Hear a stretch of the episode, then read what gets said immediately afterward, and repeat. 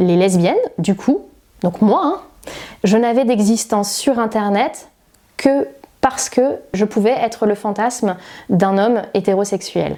Et ça, c'est problématique.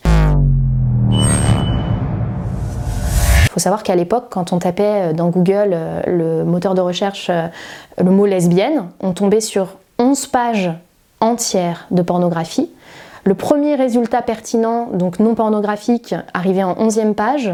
Et quand on tapait lesbienne euh, également dans le moteur de recherche vidéo, on tombait également uniquement sur de la pornographie.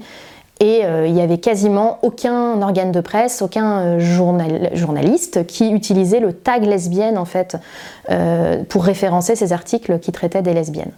Si on veut pouvoir être quelque chose, il faut pouvoir avoir les mots pour le nommer. Si on nous confisque ce mot-là en lui donnant des connotations euh, pornographiques, mais comment on s'appelle en fait? Comment, Par quoi on s'appelle? Par quoi on se dit? Est-ce qu'on se dit Est-ce qu'on utilise des périphrases? Est-ce qu'on dit femme homosexuelle Est-ce qu'on se dit gay Est-ce que euh, finalement on ne s'appelle pas?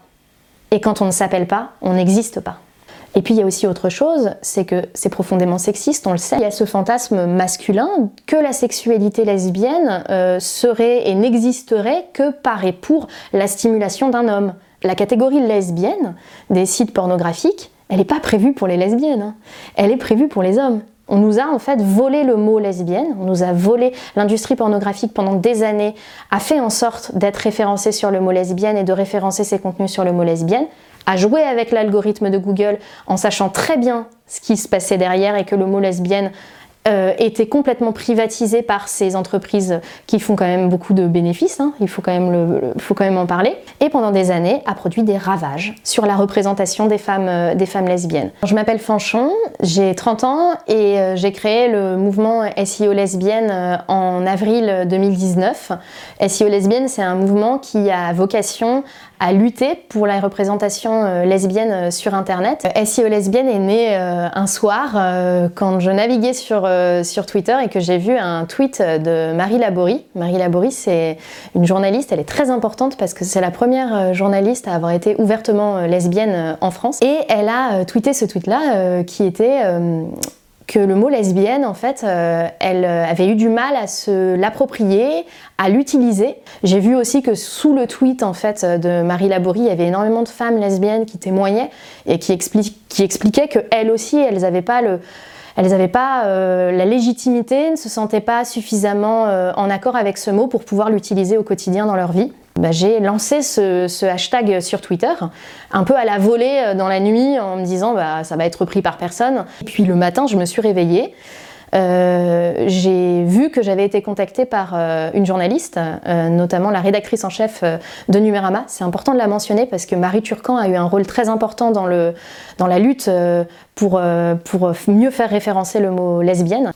Et donc, elle m'a contactée et c'est l'article de Numérama qui a mis en lumière le hashtag et, m'a donné envie de créer un mouvement. Nous, ce qui nous a fait plaisir, c'est que le numéro 2 de Google euh, s'est exprimé spécifiquement sur le mot de, lesbienne en français qui posait un problème et qui avait une erreur algorithmique. Et euh, récemment, donc au mois de novembre, c'est enfin l'onglet euh, vidéo qui a, été, qui a été modifié. Et donc voilà, ça y est, maintenant dans les vidéos euh, de Google, quand on tape lesbienne, on n'a plus de pornographie. Le changement algorithmique a pris autant de temps parce que euh, bah, le monde n'était pas prêt à entendre les lesbiennes en fait.